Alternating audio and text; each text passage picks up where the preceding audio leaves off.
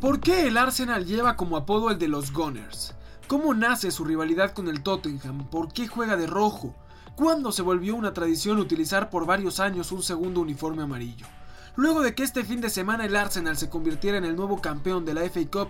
para este segundo episodio de Historias del Balón decidimos viajar hasta 1886 para contar la historia de este equipo londinense. A nivel deportivo, uno de los más importantes en la historia de Inglaterra, ganador de 13 campeonatos de la liga, 14 FA Cups y una Recopa Europea, el Arsenal siempre será catalogado como uno de los principales equipos de Gran Bretaña, no solo por su increíble afición ni por sus temporadas históricas, sino por lo que ha cosechado este club en sus 133 años de historia, tanto dentro como fuera de la cancha. En este capítulo hablaremos sobre la llegada de los Gunners al mundo del fútbol, su escudo y su uniforme, sus rivalidades e incluso su papel en la cultura popular. Así que sin más preámbulo, comenzamos este episodio de Historias del Balón.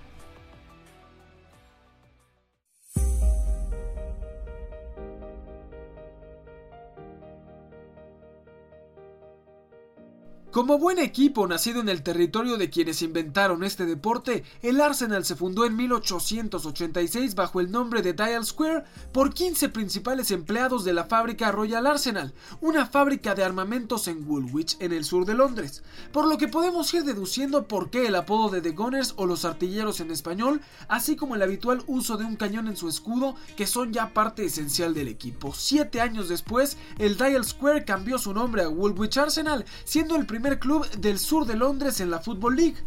Interesante que el equipo se haya creado en el sur de Londres tomando en cuenta que hoy por hoy son uno de los principales representantes del norte de esta ciudad, pero ya llegaremos a eso en unos instantes, pues después de lograr el ascenso a la primera división en 1904, la lejanía de este club del sur en comparación con el resto provocó bajas asistencias a los juegos, cayendo en bancarrota para 1910. Pero la historia del Arsenal no podía terminar tan abruptamente, por lo que el equipo fue comprado por dos empresarios, quienes no solo tomaron al equipo nuevamente desde la segunda división, sino que decidieron hacer un estadio en el norte londinense para que el Woolwich Arsenal dejara el aislamiento y de esa forma nació el Arsenal Stadium en Highbury, hogar de los Gunners hasta el 2006. Aún antes de la Primera Guerra Mundial y como un cambio más de la nueva administración, se decidió quitar la palabra Woolwich del nombre para dejar al club como The Arsenal. Pero la noticia más importante y el inicio de una rivalidad se dio justamente al terminar la guerra, pues a través de medios un tanto dudosos se decidió que el Arsenal subiera a la primera división por encima del Tottenham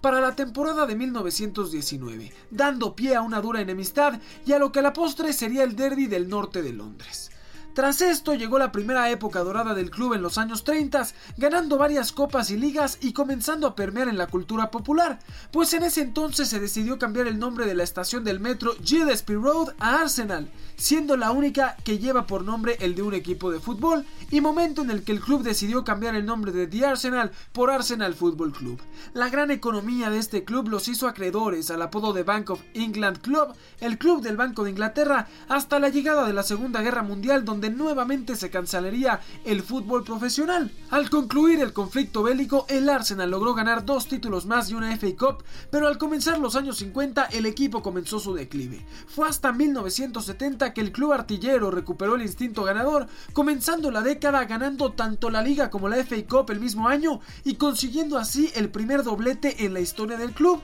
pero lo que parecía ser el inicio de una buena etapa se desvaneció con malos resultados tras la participación en la Copa de Europa donde alcanzaron los cuartos de final. El equipo continuó sumando títulos esporádicamente hasta 1989, cuando en la última fecha le quitaron el título a Liverpool, que marchaba primero, otro equipo con el que se formó una gran rivalidad. Una temporada después, aún bajo las órdenes de George Graham, que llegó al club en 1986 para hacer historia, el equipo volvió a levantar el título de liga por décima vez, perdiendo solo un partido y manteniendo la cosecha de distintos títulos por los siguientes años, hasta el despido de Graham en 1995 de la forma que menos esperaba, pues fue descubierto recibiendo sobornos para la realización de fichajes por parte de un agente. Increíblemente su título con solo un partido perdido sería superado años más tarde. Pese a esto, el éxito del club continuó principalmente gracias a la llegada de un técnico que se convertiría en sinónimo del club y que sanaría fácilmente la herida dejada por la partida de Graham, su nombre Arsen Wenger. Para quienes vieron la película o leyeron el libro de Moneyball, Wenger fue uno de los principales entrenadores que trataron de introducir ese sistema al fútbol, uno en donde se conseguía jugadores con características específicas según sus estadísticas y que no costaran mucho para así sacarles jugo y poder venderlos en el futuro mucho más caro. El proyecto de Wenger fue un éxito pese que al final de su etapa ya no pudo darle al Arsenal la gloria que la afición quería después de 22 años al frente del equipo. Desde nuevos dobletes hasta una final de la Copa de la UEFA, Wenger será más recordado por lo realizado en la temporada 2004-2005, donde con un equipo lleno de estrellas como Jans Lehmann, Sol Campbell, Patrick Vieira, Cesc Fábregas, Robert Piré, Frank Ljungberg, Dennis Bergkamp, Robin Van Persie y principalmente Thierry Henry, el Arsenal se coronó sin perder un solo partido en toda la temporada, algo nunca antes visto y razón por la que comenzaron a ser llamados The Invincibles o los Invencibles, llegando a establecer un récord de 49 partidos invicto. En 2006, un subcampeonato los dejaría en la orilla de la gloria, pues serían el primer equipo de Londres en 50 años de Champions League que lograba llegar a la gran final, donde perdería con el Barcelona pese a ser historia. Tras esto, el equipo tendría un nuevo cambio radical, mudándose al nuevo Emirates Stadium, dejando atrás el que fue su hogar por 93 años y donde no ha podido volver a llegar a la cima de la Premier League. Como mencionamos anteriormente, el Arsenal es un equipo histórico y tiene varios elementos que han pasado la historia como símbolos de este club. Primero, el uso de cañones en su escudo. El primer escudo del Arsenal contó con tres cañones viendo hacia arriba sobre las cabezas de tres leones, muy similar al escudo de armas de Woolwich. Tras la venta del equipo y la llegada a Highbury, el escudo fue modificado en 1922, cambiando a tener un solo cañón apuntando hacia el este, algo que tres años después sería puesto en dirección contraria, mirando hacia el oeste además de la adición del nombre de Gunners. Tuvieron que pasar 24 años para que el escudo se renovara y por primera vez contara con colores, siendo el rojo, verde y dorado los elegidos. También se decidió agregarle el nombre del club, así como el escudo de armas del municipio de Islington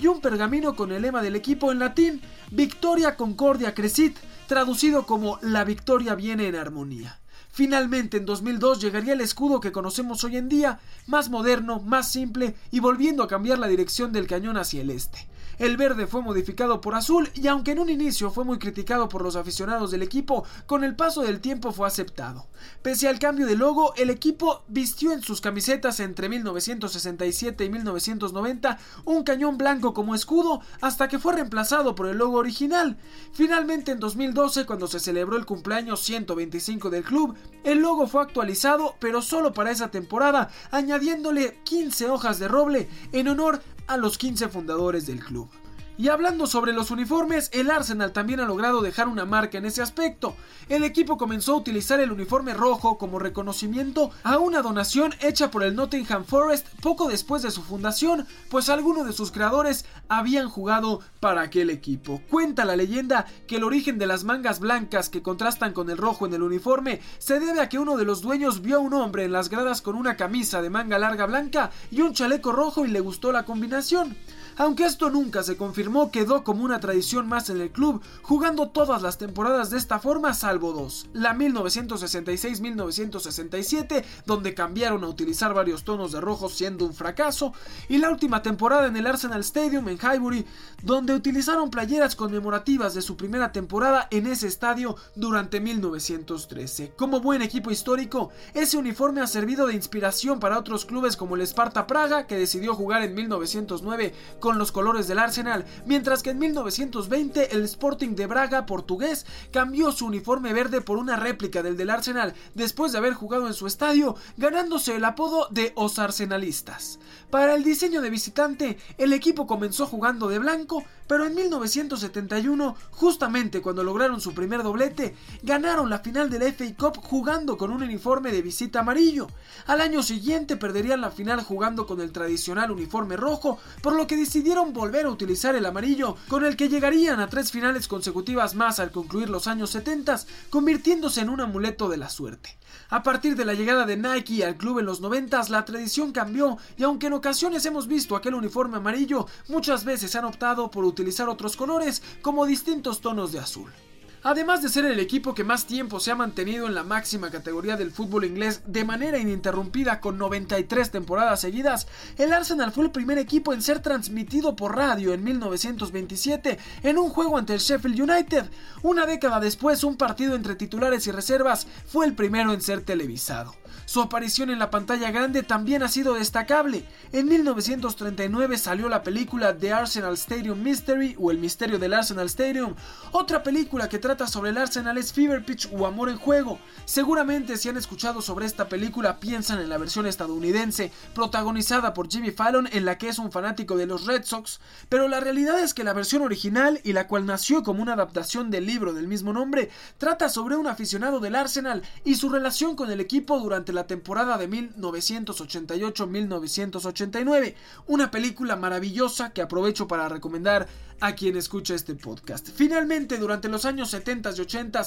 hubo mucha crítica y burla hacia el aburrido estilo de juego defensivo del Arsenal, no solo en programas de televisión, sino también de las aficiones de otros equipos que solían cantar Boring Boring Arsenal, traducido como aburrido aburrido Arsenal, un cántico que hoy usan sus mismos aficionados sarcásticamente cuando el equipo juega de manera grata. Y es que sus aficionados son parte esencial del club, no solo por ser de diferentes clases sociales, sino porque han llegado a tener un promedio de asistencia en el estadio de 99.5% en una temporada y teniendo desde 2006 el cuarto mejor promedio de asistencia de toda la historia del fútbol inglés y el séptimo en toda Europa. Hace cinco años tuve la posibilidad de visitar el Emirates Stadium y platicar con uno de los guardias de seguridad, entender lo que significa el equipo para él, para los aficionados y la unión que puede haber entre diferentes personas por volver a ver a su equipo en la gloria. Un sentimiento difícil de entender para el que no lo siente. Eso te hace entender lo que representa el Arsenal, un equipo histórico que sueña con regresar a la cima, aquel lugar que su afición se merece. Esta es la historia del Arsenal y como en cada episodio me despido con el himno del equipo titulado We Are On Your Side, estamos de tu lado. Yo soy Eduardo Chabot, gracias por haberme acompañado y nos escuchamos en el siguiente capítulo de Historias del Balón. spread